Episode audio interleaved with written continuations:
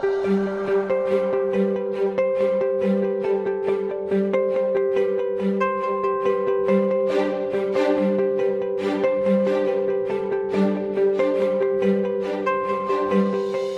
aí, eu sou Saor Lucena e seja bem-vindo ao podcast da editora Vida Nova. No episódio de hoje, nós vamos falar sobre o lançamento da Vida Nova, o livro Uma Introdução Literária à Bíblia, do Leland Hyken, um especialista em literatura, que nos traz aqui uma obra de mais de 600 páginas com considerações que a maioria dos comentaristas não trazem ao abordar uma passagem. Como John Brooke afirma, com frequência enfocamos o conteúdo doutrinário da Bíblia à custa de seu impacto emocional. Hyken enfatiza que a Bíblia não se apresenta como um esboço teológico com textos de comprovação anexos, mas como um conjunto de narrativas, visões e poemas e cartas. É isso que o Leland Hyken nos ajuda a aprender a apreciar aqui. Quais e quantos são os principais gêneros literários da Bíblia? Qual é a importância de diferenciarmos eles na hora da interpretação? Como interpretar cada um deles? Se você quer saber a resposta para essas e outras perguntas, você precisa ler esse livro e ouvir o nosso podcast de hoje com o Tiago Abdala. Tiago, seja muito bem-vindo mais uma vez ao podcast da editora Vida Nova. É um prazer ter você aqui com a gente e, por favor, se apresente aí para as pessoas que talvez ainda não conheçam.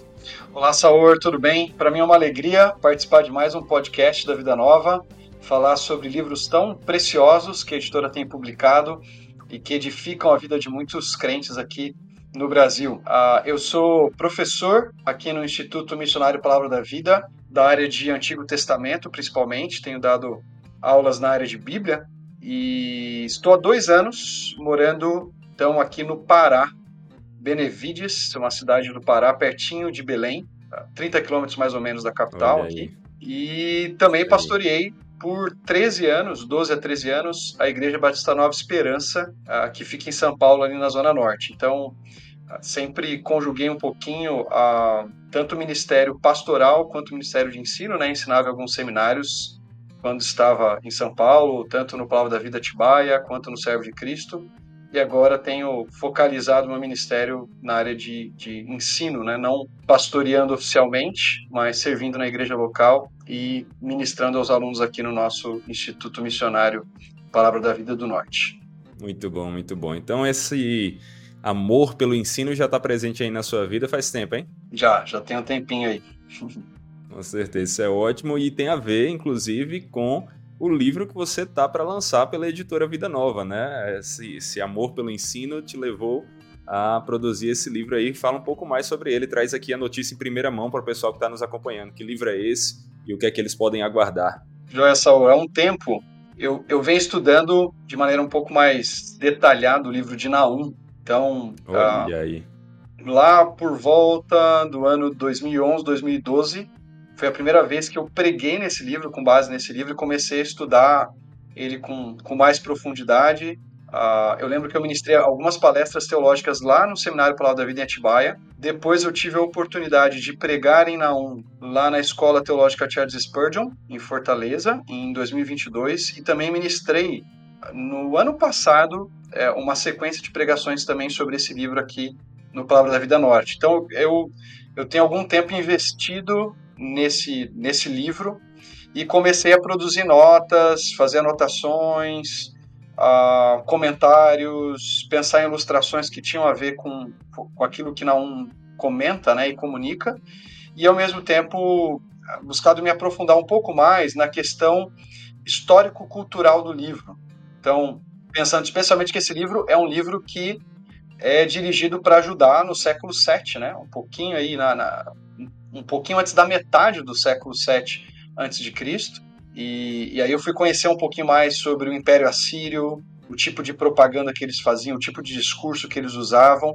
E o livro de Naum começou a ganhar uma vida muito forte para mim, porque eu percebi como o profeta estava respondendo aos discursos que os próprios imperadores assírios faziam. Né? A imagem do leão que Naum usa, ou, por exemplo, a descrição que ele faz de Deus, né? como aquele que ah, como, como um militar que por onde passa devasta o seu inimigo, né? Ele é como um dilúvio que, que, que destrói o exército opositor, Deus é um Deus grandioso que pisa sobre os picos das montanhas tal. Todas essas eram imagens que os imperadores assírios usavam para se descrever.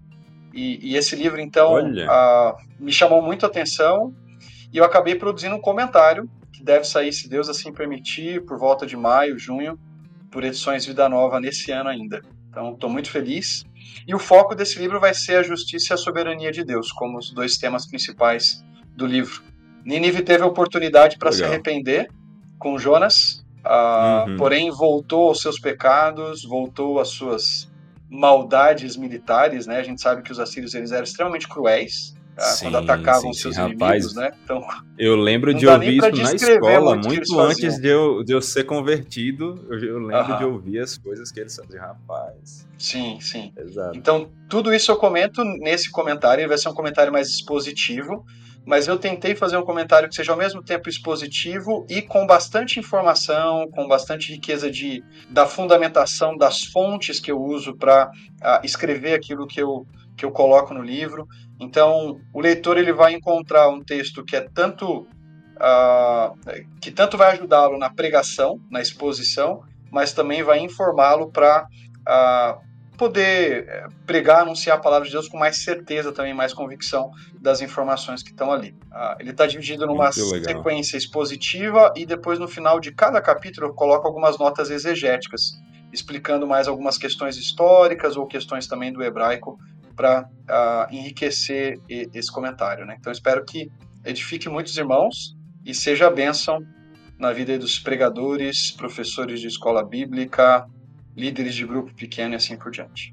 Muito bom, muito bom, meu irmão. Que Deus abençoe. Espero que realmente esse livro chegue logo em nossas mãos. Você falou aí, tá, não tá longe, né? Maio, junho aí, não é isso? Tá então, se Deus quiser, logo estaremos com ele em mãos e tenho certeza que vai ser bênção ainda mais porque você tem aí servido nessa área do ensino, então isso traz toda uma, uma ajuda na didática para a escrita, tenho certeza que vai ser muito bom. Mas hoje Amém. a gente, infelizmente, ainda não está com o seu livro em mãos, mas estamos sim também com um ótimo livro em mãos e vamos falar sobre ele, vamos falar sobre o livro do Leland Hyken, uma introdução à, litera à literária à Bíblia, uma introdução literária à Bíblia, um livraço aqui, né? Um livro que traz aqui quantas páginas, mais ou menos? Mais de 600. Mais de 600 páginas, exato. Então, baita livro. E eu queria começar com esse título dele, porque às vezes a gente pode olhar para o título e começar já com uma compreensão talvez dúbia do que ele quer dizer. Qual é a ideia aqui dessa introdução literária sobre as escrituras? É, sei lá, conectar, por exemplo, uma visão mais de, de outros tipos de livros, de como se fossem os romances, né? Que o pessoal usa muito a ideia de literatura como romance. Uhum. Com a conexão com a escritura, ou um aspecto mais do analisar os textos da escritura? Quando a gente pensa em introdução literária à escritura, a gente está uh, ah, falando de analisar o texto como literatura em si.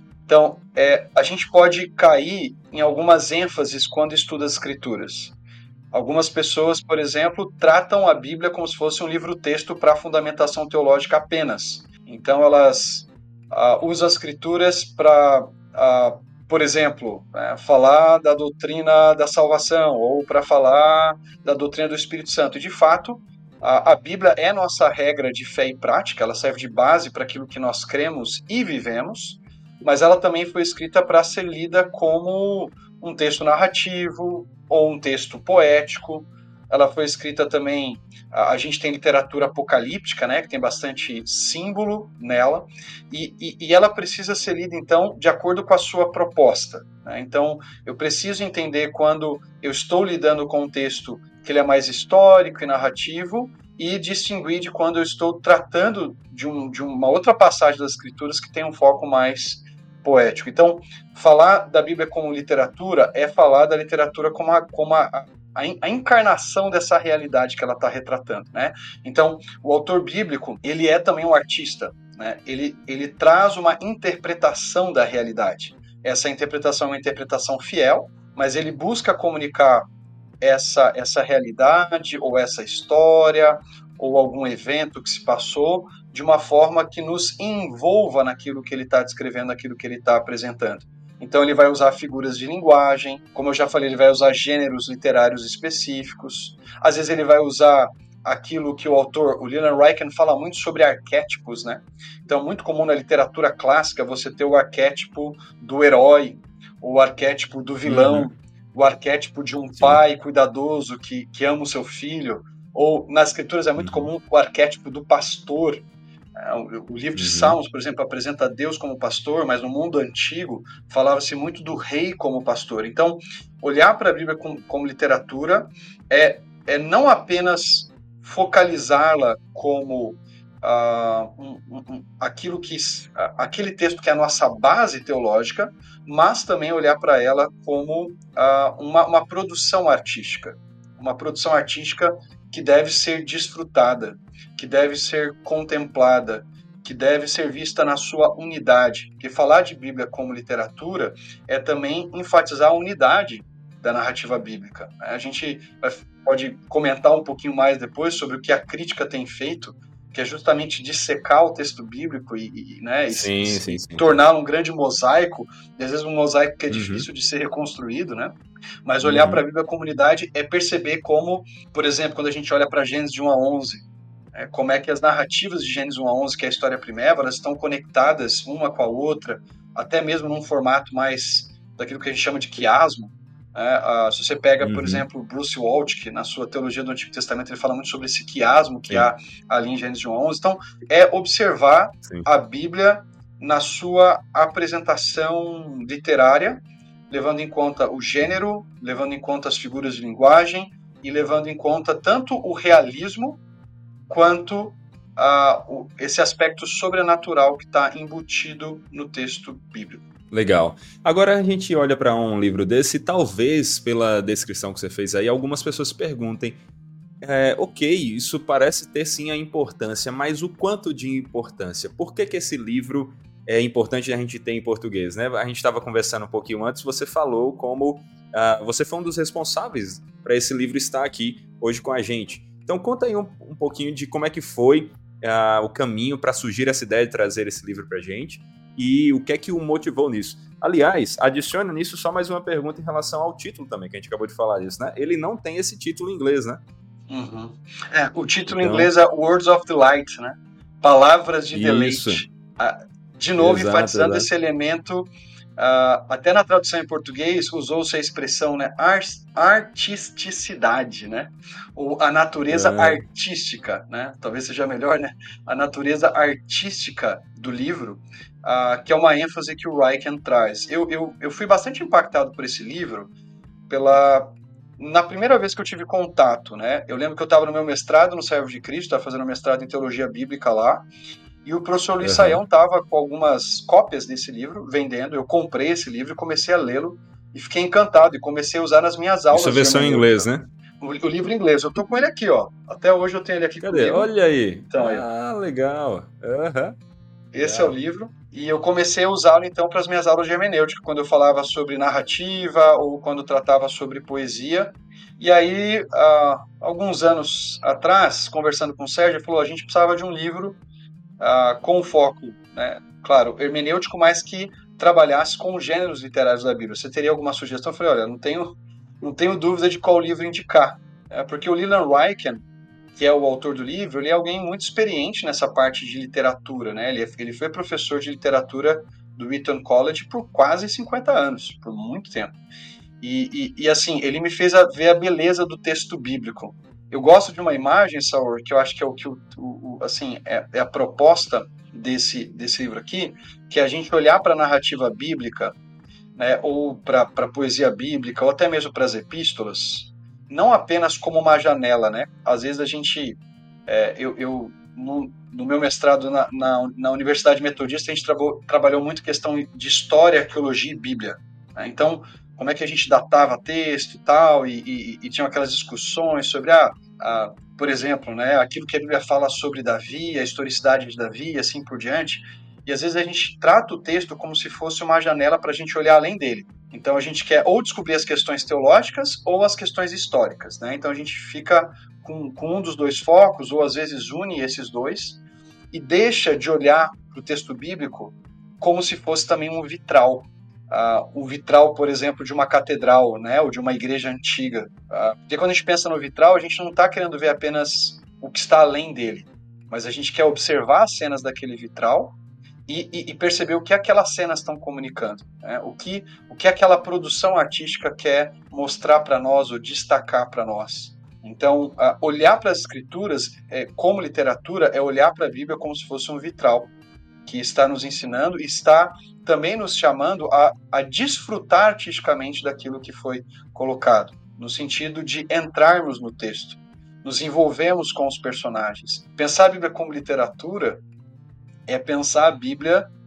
como uh, um texto que é universal, ou seja, não é apenas algo que aconteceu com Davi, ou não é apenas uma discussão se o personagem Abraão existiu ou não existiu. Essas discussões elas são válidas, né? as questões teológicas também são importantes, mas eu primeiro preciso chegar no texto me perguntando também o que o autor bíblico quer que eu saboreie aqui nesse texto, né? perceba as verdades que ele quer destacar, de que forma ele está me confrontando quando eu olho para as tensões, por exemplo, de um Abraão com a questão da confiança em Deus, aquele homem que é, é, um, é, o, é o herói da narrativa num certo sentido, né? o herói humano ali, que vai Sim. sair de uma situação, né? vai sair da sua casa, vai enfrentar problemas e desafios bastante relacionados com a questão de fé, né? de, de, de confiança na promessa de Deus. A, a promessa de Deus é um ponto de tensão, porque Deus diz que ele vai ser pai de uma grande nação, pai de muitos, né? Abraão vai ser pai de muitos,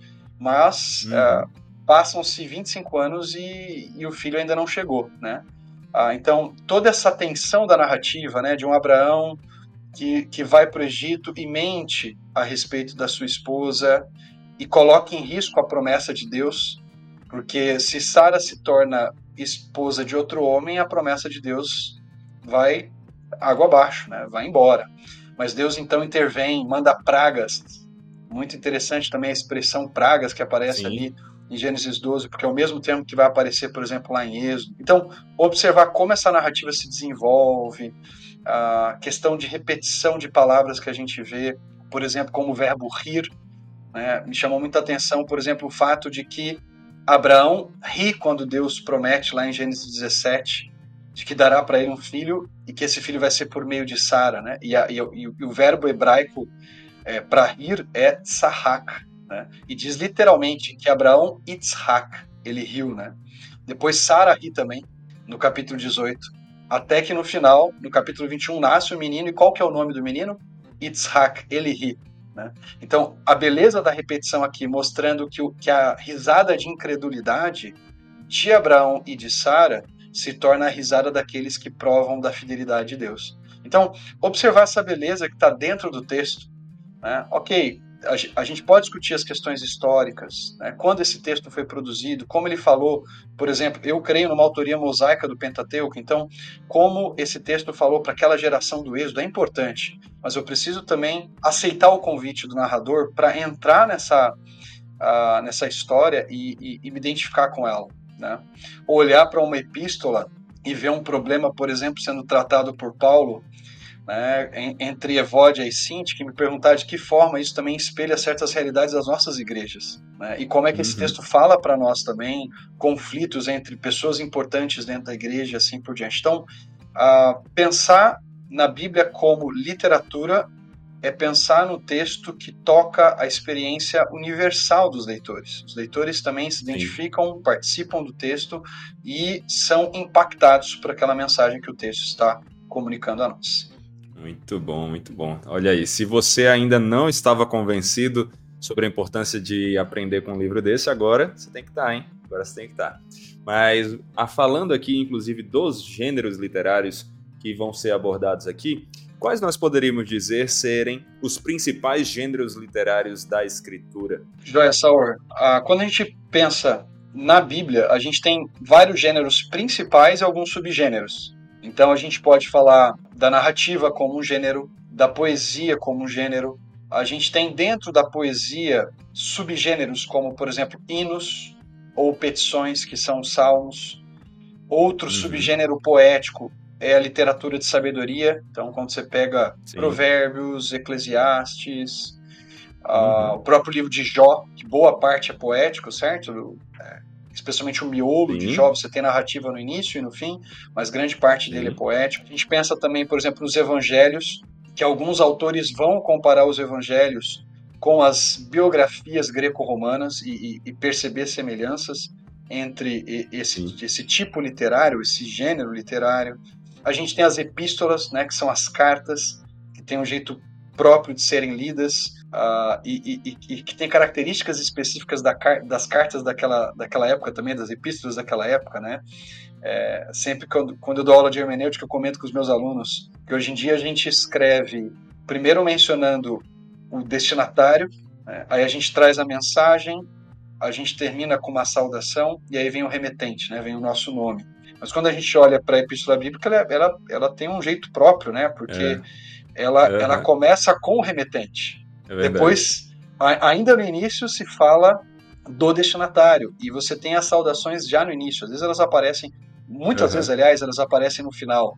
Né? Mas era, um, era, um, era, um, era uma maneira de se escrever cartas e epístolas no período greco-romano que vai ser uh, espelhada dentro da literatura bíblica. Então, uh, uhum quando a gente fala, até mesmo, né, foi, foi uma coisa muito legal que o Leland Ryken destaca nesse livro, que é o fato da gente chamar as escrituras de Bíblia, porque o termo uhum. grego Bíblia, ele é, em, ele é em si já um termo plural, certo? Ele, ele, é, o, ele é o plural de Biblion, é, uhum. que significa livro. Então, ao falar de Bíblia, a gente está falando de uma coleção de livros, né, de uma coleção de, de uh, diversos tipos literários, uma antologia literária, que uh, comunica as verdades de Deus para nós.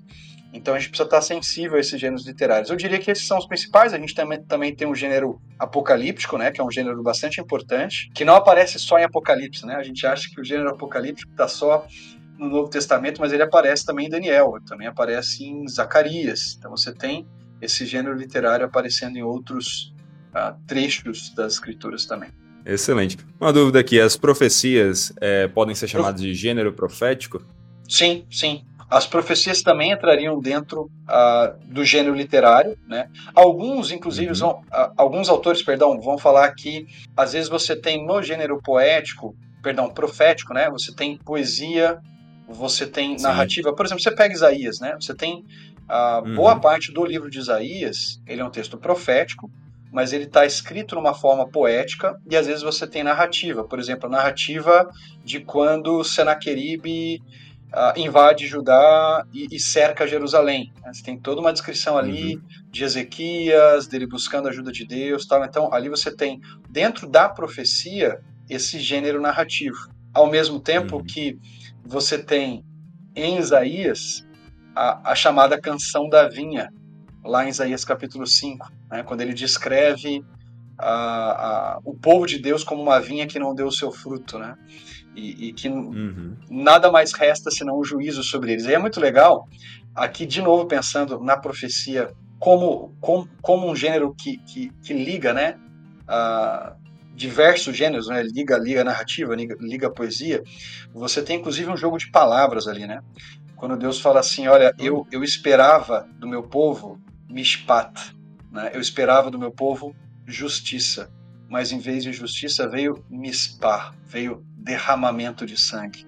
Né? Uh, eu, eu esperava do meu povo tzedakah, que é retidão, mas em vez de ter retidão, eu acabei ouvindo tzedakah, que é o clamor, o grito daqueles que estavam sendo oprimidos. Então aqui a gente tem uh, um, um, jogo de palavras né, com assonância, mostrando atitudes inversas, né? Aquilo que Deus esperava, mas, é a, mas a realidade que ele encontrou em Israel. Então, muito legal. Eu estava até pensando aqui na 1, já dando uma palhinha aqui do comentário, né? Que vai Olha sair aí. em maio, junho. Tem que falar, tem mas que falar. Tem, mas você tem, é, é, é, por exemplo, você tem o uso da, da, da imagem mais poética, né, da, uhum. da imagem, por exemplo, os assírios sendo descritos como leões, uh, em Naum 2, de 11 a 13, e, e, e os uh, reis assírios gostavam de se descrever tanto como leões em batalha, mas eles também, uh, especialmente Assurbanipal, que eu creio ser o rei da época de Naum, é, o imperador né, assírio da época de Naum, ele muitas vezes Sim. se descrevia como caçador de leões, né? Só que o caçador de leões se, se, tornou o leão caçado, e aí você tem to, toda uma imagem usada aí para mostrar o que Deus vai fazer com os assírios. Ou uh, em Naum capítulo 2, ali ainda, uh, se eu não me engano, versículo 9, versículo 10, Naum usa da assonância para descrever a queda de Nínive. Ele vai falar assim, em hebraico é Buká, Umavuká, Umavulaká, que a NVI traduziu muito bem como destruição, desolação, devastação. Né? Então, esse uso de assonância é, é muito comum do gênero poético. Então, dentro do gênero profético, às vezes a gente acaba encontrando essa, essa combinação né, de poesia, de narrativa, às vezes até mesmo de literatura de sabedoria. Você tem uh, no livro de Amós aquele, aquele padrão né, 3 mais 4, né, por três transgressões, ainda por mais uma, né, uh, que é muito uhum. comum do gênero sapiencial, né, que está dentro aí. Provérbios tem, tem coisas assim, né? Tem. Seis coisas Deus, Deus odeia, sétima ele detesta, uhum. se não me engano. É, é, é, Seis coisas abomina o Senhor, né? O, o Senhor abomina, uhum. e a sétima a, a, sua alma detesta. Ou, por exemplo, né? Uh, três coisas são grandiosas demais para mim, quatro que não consigo entender. Então você tem esse padrão, né? Três uhum. e quatro, ou seis e sete.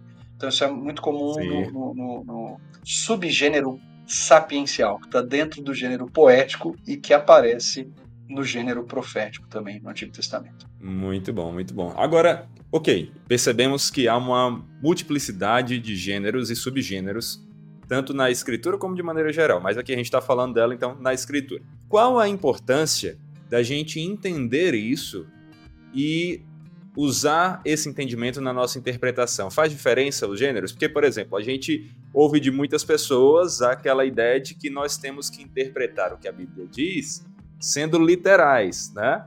E aí usam esse termo no sentido de a gente tem que interpretar tudo de forma exatamente do jeito que está ali. Mas é assim, como é que a gente deve olhar para esse conhecimento que a gente tem da multiplicidade de gêneros literários e usar isso na nossa interpretação, na nossa hermenêutica, como você falou, inclusive aí que usou, que é essa arte aí de interpretar, né?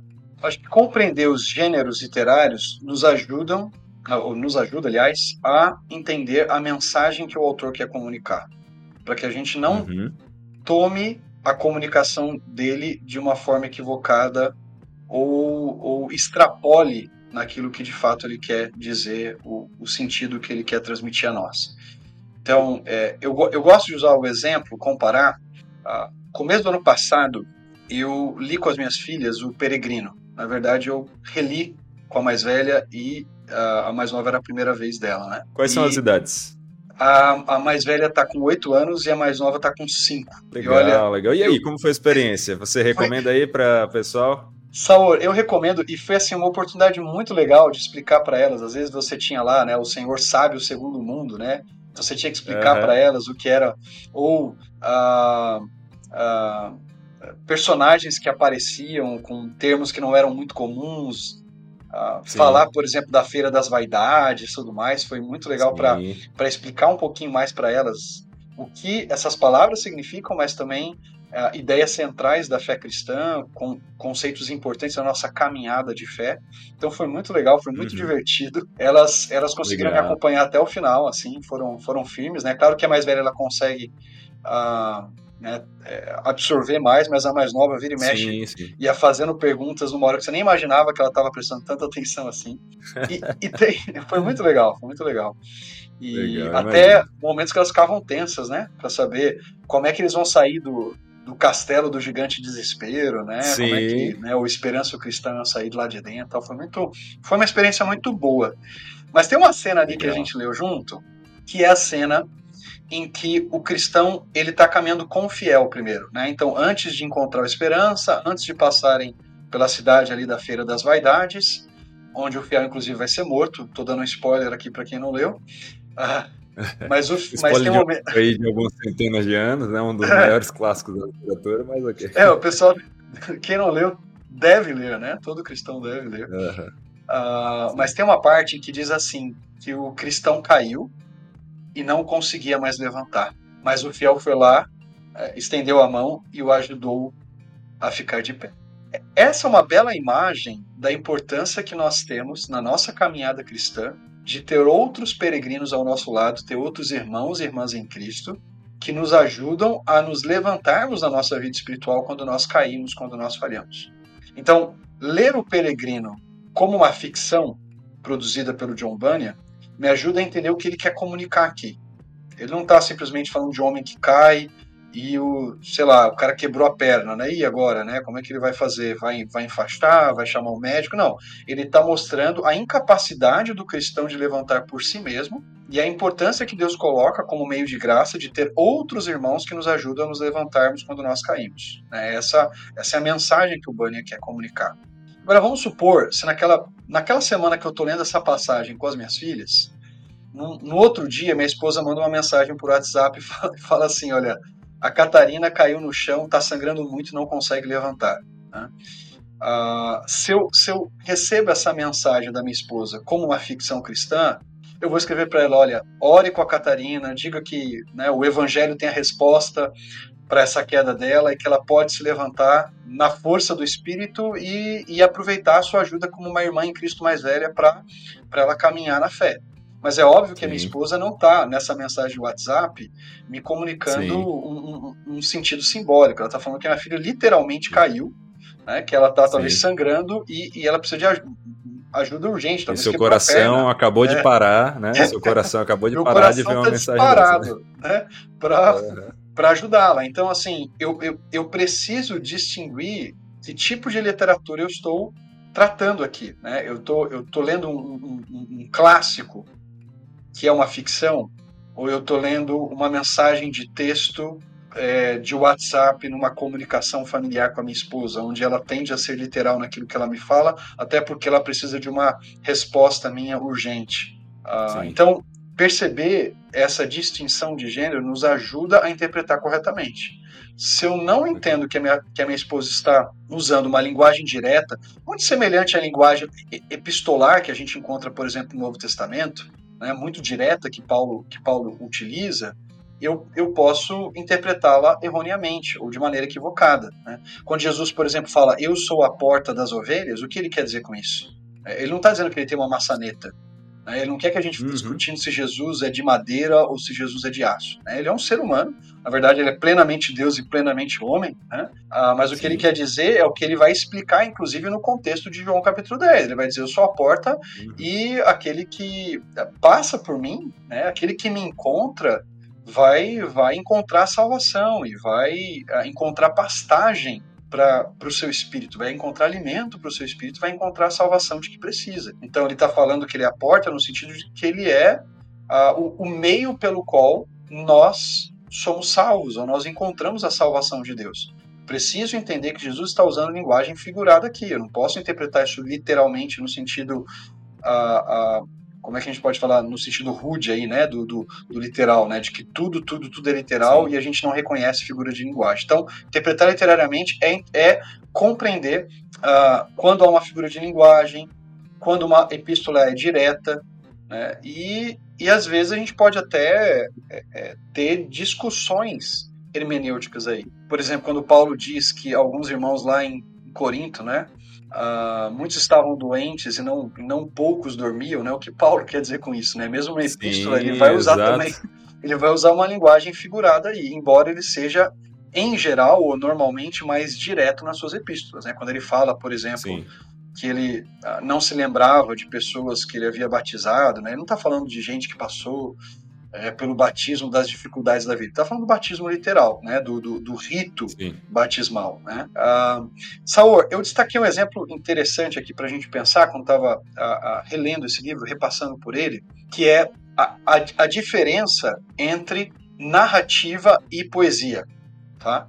Então, ah, por exemplo, quando a gente pensa na narrativa da abertura do Mar Vermelho ou do Mar de Juncos, existe uma discussão que mar era esse, tá? Mas se você pega lá Êxodo capítulo 14, eu estou com um texto aqui, eu vou ler para vocês, só para a gente ver como o gênero narrativo, que tende a ser mais. Uh, que, que tende a ser não, né? Que em geral é histórico, né? Ele está descrevendo algo como de fato aconteceu, ele se distingue da maneira poética de, de descrever aquele mesmo evento, tá? Então, Êxodo 14, 21 a 22 é uma narrativa bíblica. Olha só o que, texto, o que o texto de Êxodo diz. Ele fala assim: Então Moisés estendeu a mão sobre o mar, e o Senhor afastou o mar e o tornou em terra seca, com um forte vento oriental que soprou toda aquela noite. As águas se dividiram e os israelitas atravessaram pelo meio do mar em terra seca, tendo uma parede de água à direita e outra à esquerda. Então, Moisés está retratando para nós nessa narrativa que literalmente as águas foram represadas e que literalmente o povo passou em terra seca por aquele, uh, por aquele leito né, de água. Amém. amém. os incrédulos amém. e os liberais já, já entram em crise aqui, Tem né? Tem dificuldade de acreditar, né? Aliás, muitos céticos, inclusive, questionam se houve êxodo ou não, né? Mas a Bíblia é muito Sim. clara em afirmar a, a, a, realidade e a historicidade do êxodo, né? Mas fala-se literalmente de águas sendo represadas literalmente do povo passando em terra seca. Sim. Quando a gente vai para o livro de Salmos, como é que o livro de Salmos retrata isso de maneira poética? Olha que legal. Eu destaquei um texto do Salmo 114, versículos 3 e 5, a 3 a 5, que diz assim: O mar olhou e fugiu, o Jordão retrocedeu. Por que fugir ao mar? E você, Jordão, por que retroceder? Olha que interessante, né? O mar literal e depois, pensando no Jordão mais na frente, né, quando o povo entra na Terra da Promessa, são personificados no texto do Salmo 114 como inimigos de Deus, que fogem da presença dele quando o Senhor aparece para redimir o seu povo. Então, eu preciso distinguir quando eu estou lendo uma narrativa e quando eu estou lidando com um texto que é mais poético, né, como é o caso do livro de Salmos aqui. Uhum.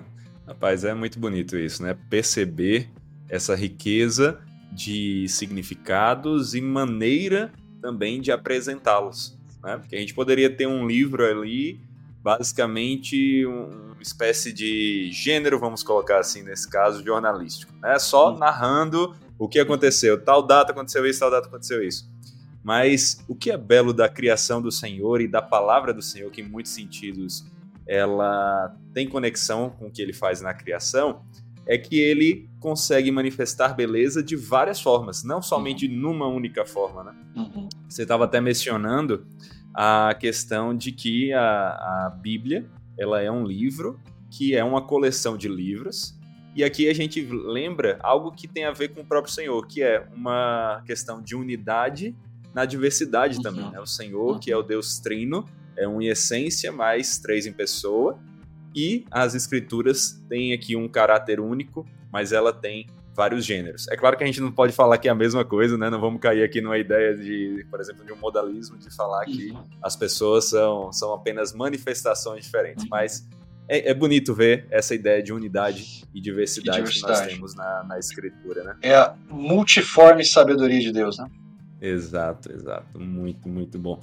E uma coisa que me chamou a atenção agora, trazendo para esse livro aqui, né? Vamos falar do, desse livro, não do, do livro que ele comenta. Não falando da uhum. escritura, uhum. mas ele, na contracapa, ele vai falar que essa obra está repleta de excelentes considerações sobre livros e passagens do Antigo e Novo Testamento, considerações que a maioria dos comentaristas não trata. Aí eu fiquei curioso, o que é que são esses comentários, essas considerações que não são tratadas normalmente nos outros comentários. O que é que a gente tem aqui de novo, de diferente, de perspectiva?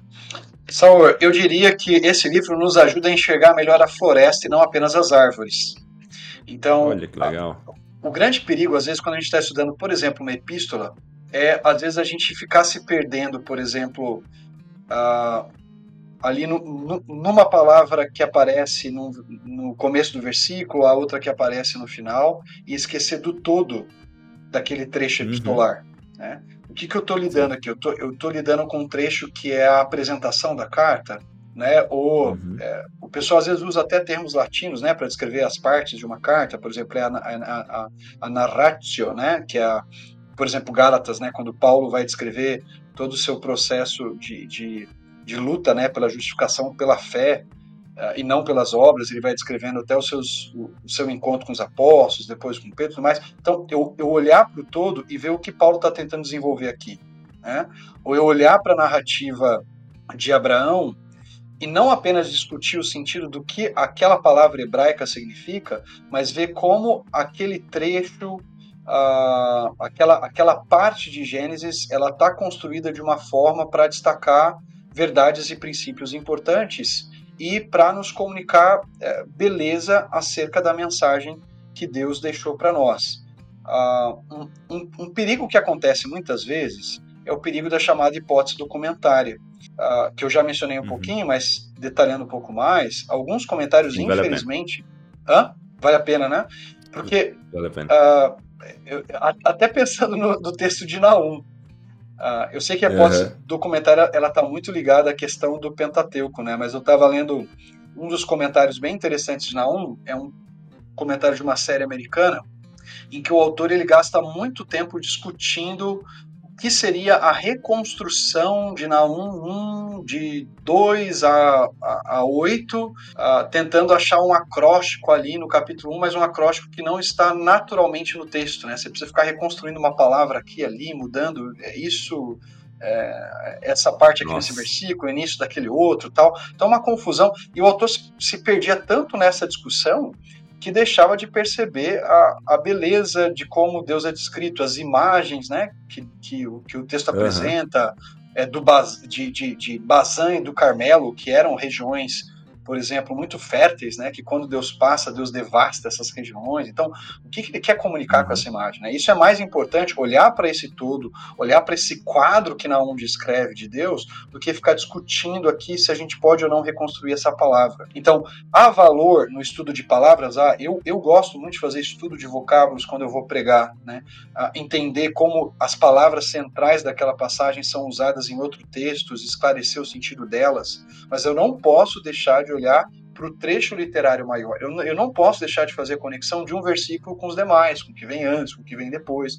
Então, o, o, o, risco, isso aqui é um alerta né, para nós, pastores, pregadores, é, é às vezes a gente querer expor de maneira tão detalhada, versículo por versículo, que a gente que às vezes a gente expõe tudo menos aquele texto, né? Porque a gente pode querer ficar fazendo conexão daquele versículo com textos de outras cartas de outras passagens e deixar de olhar que, como, aquelas palavras ou como aquele versículo está interligado com o seu contexto literário mais próximo.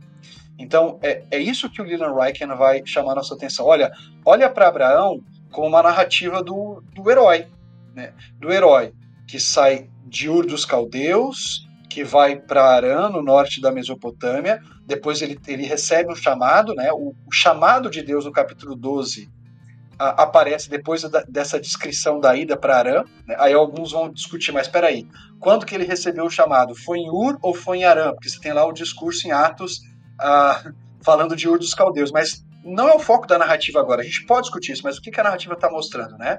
Um, um, um, sujeito do Antigo Oriente Próximo que é, que é desafiado aí para um local que ele não conhece. Nesse local que ele não conhece, ele vai enfrentar problemas.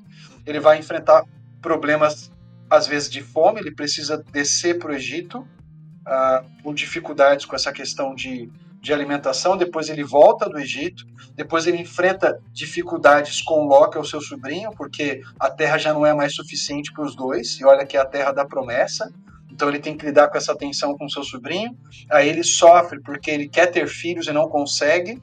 E a esposa então vai dar algumas propostas de como ter esses filhos ou como ter esse filho, né, por meio de Agar no capítulo 16, só que a solução que ela traz só traz mais problema ainda, porque agora começa uma tensão entre Agar e Sara, é, e Deus então reforça a promessa, e aí quando Deus reforça a promessa para Abraão e para Sara, lá no capítulo 17 e 18, aí vem o capítulo 20, em que mais uma vez Abraão coloca a promessa quase é, em, em, risco de se perder, porque ele também mente quando ele está passando por Gerar, né, que era a terra dos filisteus ali. É, no capítulo 20, ele também mente dizendo que Sara é a sua irmã, e o, e o, líder de Gerar, o rei de Gerar, toma Sara para si, certo? Até que a gente vem para o capítulo 21. E aí a gente encontra a solução no capítulo 21 e no 22, uhum. porque não basta Abraão gerar Isaac. É necessário que Deus preserve a vida de Isaac quando Abraão é desafiado a sacrificar o menino lá no capítulo 22. E Deus vai prover uhum. o cordeiro necessário, né, o, o carneiro necessário, para que o menino não seja sacrificado, né, para que o animal seja sacrificado no lugar daquele que é o filho da promessa. Então aqui a gente tem a solução, né, aquele processo de resolução dos problemas que é comum da narrativa. Quando a gente pensa narrativa como gênero literário, a gente pensa numa. É, quando a gente pensa na, naquilo que o livro aqui chama de trama, né? O plot é, é, é o termo em inglês que o, que o Reichen vai usar, a gente pode falar também de enredo, né? mas a trama, Sim. ela tem a situação, o problema, o processo de resolver o problema que às vezes gera mais problema, aí você tem a solução, e aí essa solução vai, vai descendo, né? Porque você tem o clímax, aí vai pro, pro a gente pode chamar de anticlímax, né? Até a gente chegar no desfecho, né? até a gente chegar a Isaac Sim. finalmente se casando com Rebeca e Abraão falecendo e a história vai continuar com os patriarcas assim. Então, olhar para esse todo é muito legal, porque a gente vê a mão de uhum. Deus guiando, confirmando as suas promessas. A gente vai encontrando gente de carne e osso como nós, né? E a gente não se perde com discussões sobre que fonte era essa aqui, que é a discussão no Pentateuco. Aqui, essa parte da narrativa de Abraão é a fonte E, porque traz o nome Elohim, um nome geral para Deus, ou é a fonte J, porque traz o nome Javé, né, ou Yavé, que era o nome específico da aliança. Então tem muito estudioso que se perde nisso. Eu, eu, eu peguei, uhum. quando eu tive que lidar com narrativas de Êxodo, por exemplo, de autores que discutiam, não, aqui é a fonte é, javistas, aqui é a fonte eloísta, né, que faz parte daquilo que nós chamamos de é, hipótese documentária. Ou gente que divide o livro de. É, os capítulos 1 e 2 de Gênesis né? Você tem a chamada fonte P, que é a fonte sacerdotal. Uh, eles vão dizer que descreve uhum. Deus de uma maneira mais transcendente, mais distante da criação. E a fonte J, que é a fonte javista, né, que usa mais o, o, o nome é. da aliança ali, e a Vé, né, ou Javé, que aparece uhum. no capítulo 2. Então, fica se discutindo, isso aqui é fonte P ou fonte J. Mas deixa de perceber a beleza, que tá o quê? Justamente Sim. entender que Gênesis capítulo 1 é uma forma geral de apresentação da criação do mundo, né? então você tem a visão mais uhum. ampla, e depois o autor então vai dar um zoom agora naqueles personagens que são a coroa da criação, que são justamente Sim. os seres humanos cujo processo de criação vai ser descrito agora, agora em detalhes a partir de Gênesis 2, é, é, capítulo 2, versículo 4. Né? Então aí a gente começa a ver a unidade e não ficar distinguido, isso aqui é fonte de peso, aqui não, isso aqui faz parte de uma unidade. Olha que beleza. Né? O Deus que cria tudo, cria os seres humanos como sua imagem e semelhança, cria os seres humanos como homem e mulher, isso que diz Gênesis 1, 27, mas como é que foi esse processo? Ah, primeiro ele criou o homem, né? O homem estava sozinho no jardim. Então, é, essa, essa descrição, esse jogo de palavras que a gente tem no texto, né? Ah, quando o homem, por exemplo, vê a mulher e diz, né, ela vai ser chamada de Ixá, ela vai ser chamada de mulher porque ela veio do homem, né? ela vai ser chamada de Ixá porque ela veio do Ish. É um, é um trocadilho que a gente tem aqui que também faz parte da beleza literária do texto, né? Ou o fato do homem uh, o ser humano ali, uh, Adão, né? O termo Adam no hebraico está relacionado à palavra Adamá, no 2.7, que é a palavra para para terra, né, de onde, do pó da terra de onde o homem é criado. Então, perceber essa beleza artística, essa construção, essa unidade, é extremamente importante para a gente não perder o quadro maior, né? ou aquilo que a gente vai chamar comentários expositivos de a grande ideia do texto. Muito bom, muito bom.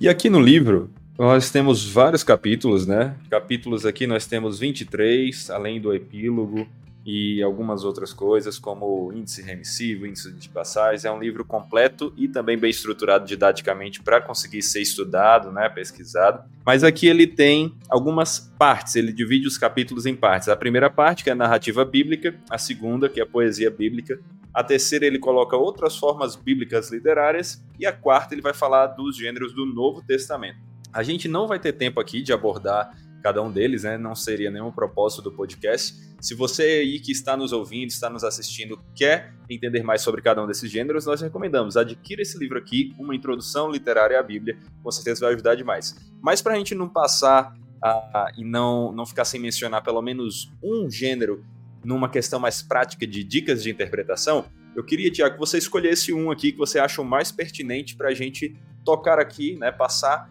pelas dicas mais importantes para interpretar esse gênero. João Sauer, a gente pode pensar na poesia. É, eu falei bastante narrativa, Legal. então sair um pouquinho da narrativa e falar um pouco da poesia bíblica. Uh, Inclusive, seria correto a gente dizer que, que são possivelmente os dois maiores gêneros que nós encontramos na escritura, os dois mais presentes? Eu diria que são os mais comuns, sim, são, são os mais comuns. Né? Porque, por exemplo, o gênero epistolar, embora a gente encontre uh, em alguns trechos do Antigo Testamento, né, você tem a carta de, de Jeremias, você tem alguns trechos que, que, que tem essa característica, grande parte é narrativa ou poesia. Como a gente falou, mesmo no gênero profético, Legal. você tem uh, uma estrutura poética muito marcante, né? E aí, Saul, eu queria até trazer uma definição que o próprio Reichen traz no livro sobre poesia, para ajudar a gente a pensar. Ele fala assim, ó, a poesia é o discurso elevado, bem mais condensado que a prosa. Enquanto a prosa expositiva usa a sentença ou parágrafo como sua unidade básica, a narrativa, o episódio ou a cena, a unidade básica da poesia é imagem individual ou figura de linguagem. Deste modo, as epístolas do Novo Testamento podem explicar o significado de piedade por meio de um parágrafo ou um capítulo. Numa narrativa histórica, usamos uma história na qual o personagem demonstra piedade em ação, mas o poeta resume a piedade numa imagem ou num desenho. Ele é como a árvore plantada junto a ribeiros de água que dá o seu fruto na estação própria. Então, é muito legal assim essa questão da imagem. O Reichen vai falar, olha, a poesia ela é linguagem concisa e linguagem em imagem. Né? O, o, o, poeta ele pinta um quadro para nós com as suas palavras. Então, é, e é muito importante a gente observar aquilo que ele está querendo desenhar para nós. Tá? Por exemplo, quando a gente pensa no Salmo 23, muita gente pensa no Salmo 23 como o Salmo do pastor. E de fato, você tem a imagem do pastor nos versículos de 1 a 4. Né? Agora, qual que era a função do pastor? Né? Por que, que se usa a imagem do pastor para Deus? Entender que, por exemplo, no mundo antigo, se você pega é, como, como um caso específico aqui o Código de Hammurabi, o Hammurabi se descreve como pastor do seu povo. Né? Então, quando a Bíblia diz que Deus é o, é o, pastor, seja do indivíduo ou de Israel como um todo, né? o Salmo 100 vai falar de Deus como, é, de Israel como sendo o povo do seu pastoreio, está né? Tá descrevendo Deus como um rei que cuida do seu povo como um pastor cuida das suas ovelhas. Então, perceber aquilo que o pastor fazia, como o pastor levava a ovelha para é, ser apacentada. Por que, que ele fala que Deus, o, o, pastor, que é o Senhor, leva o salmista para as águas tranquilas, né? Porque se ele leva uma ovelha para um, um rio caudaloso e, e, violento, aquela ovelha vai embora, né?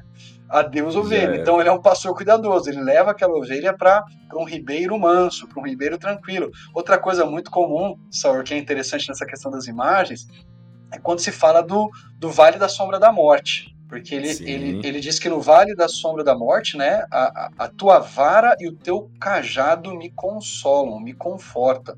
Eu já vi muita gente pregando nesse texto dizendo, dizendo que a função da vara ali é, é, é bater na ovelha, né? ou até mesmo quebrar a patinha da ovelha para ela não se desviar. Mas o, o ponto é que o autor está dizendo para nós que a vara e o cajado produzem conforto, não produzem dor. Né? Então eu preciso entender qual a função do da vara, porque o cajado certamente é para puxar a ovelha para perto, certo? Tá no abismo, ou em algum sim, momento de sim, risco sim. ele traz a ovelha para perto, mas qual que é a função da vara aí?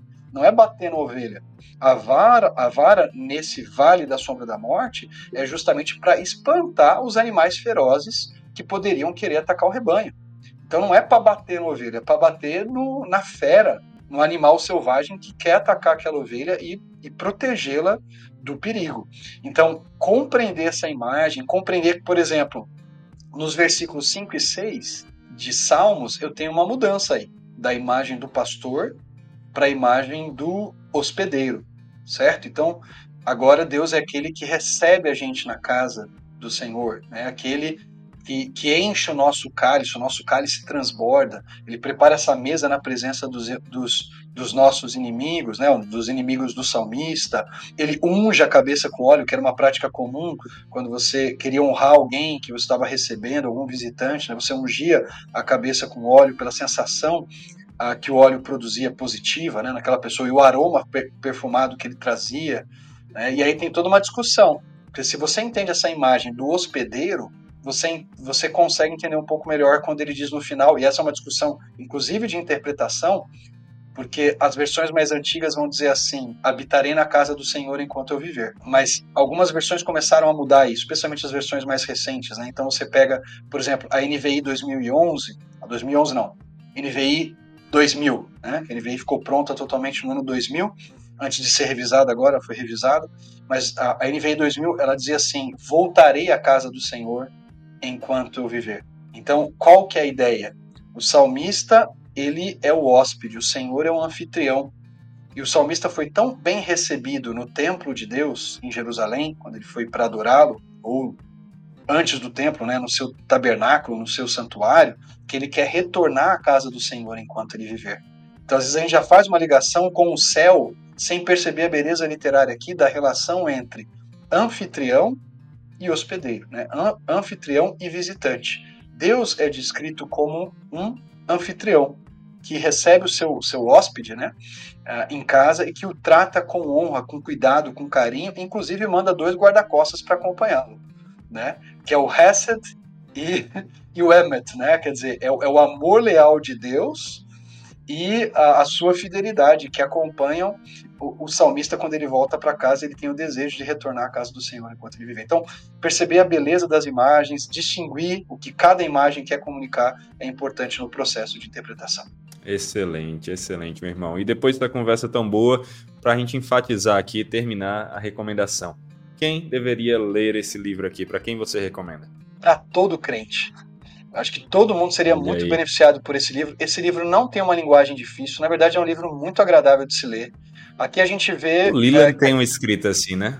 É, ele tem uma escrita muito agradável, né? Muito, muito, muito gostosa, assim, de você ir acompanhando. Você não quer parar o livro uh, de, de lê-lo e, e, você vai aprendendo muita coisa. É muita informação com uma linguagem muito acessível. Então, eu recomendaria para uh, ah, crentes de uma forma geral. Agora, é claro, quem às vezes quer dar aula de interpretação bíblica na sua igreja local, professores de seminário. Eu uso muito com os meus alunos aqui aquilo que eu absorvi do conteúdo do livro. Agora eu vou poder indicar o livro para os meus alunos porque está em português, né? Eu fiquei muito feliz.